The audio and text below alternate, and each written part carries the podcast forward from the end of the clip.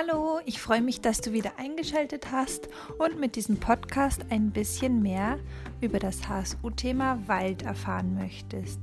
Letztes Mal ging es ja um die Laubbäume und falls du das Spiel gemacht hast, blind einen Baum zu ertasten und ihn dann mit geöffneten Augen wiederzuerkennen, bin ich mal sehr gespannt, ob du den Baum denn wiedererkannt hast. Hm, gar nicht so einfach, oder?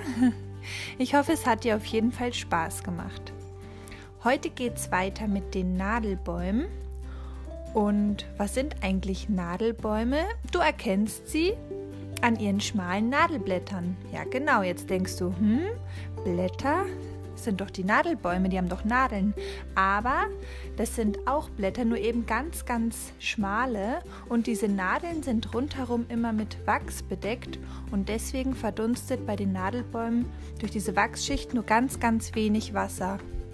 Und das ist auch der Grund, warum alle Nadelbäume bis auf die Lärche das ganze Jahr über ihre Nadeln behalten. Weißt du noch, warum die Lärche denn ihre Nadeln verliert? Die Auflösung gibt es beim nächsten Podcast. Da musst du also nochmal reinhören. Du kannst dich ja nochmal informieren, falls du es vergessen hast.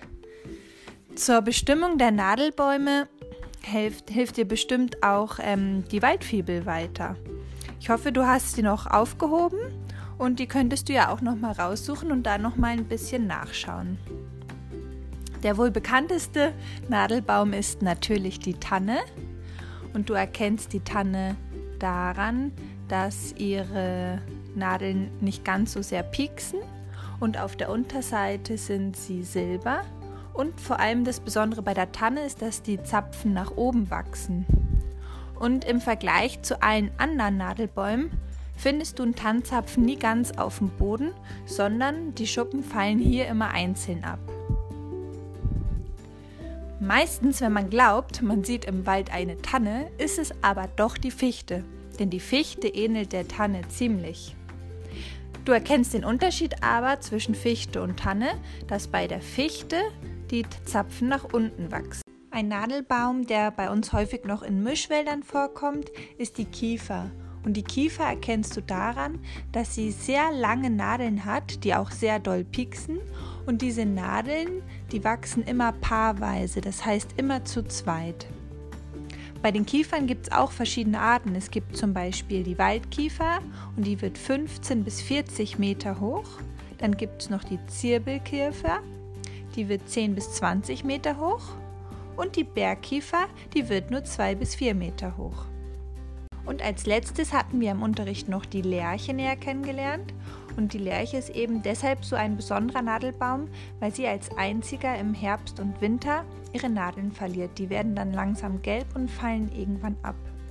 Und die Nadeln der Lerche wachsen immer in so Büscheln und ihre Zapfen sind klein und kugelig und stehend am Zweig.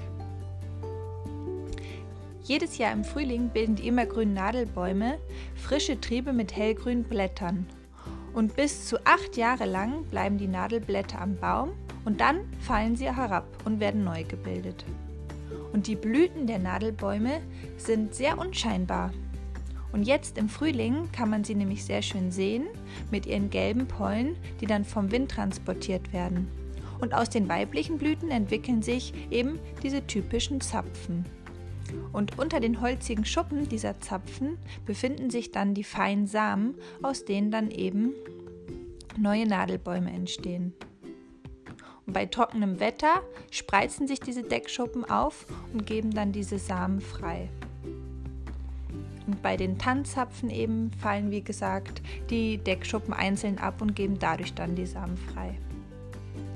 Eine Idee, was du zum Beispiel mit einem Kiefernzapfen machen kannst, ist, dass du ihn auf eine leere Toilettenpapierrolle stellst und einen Strohhalm in eine Schuppe reinstreckst.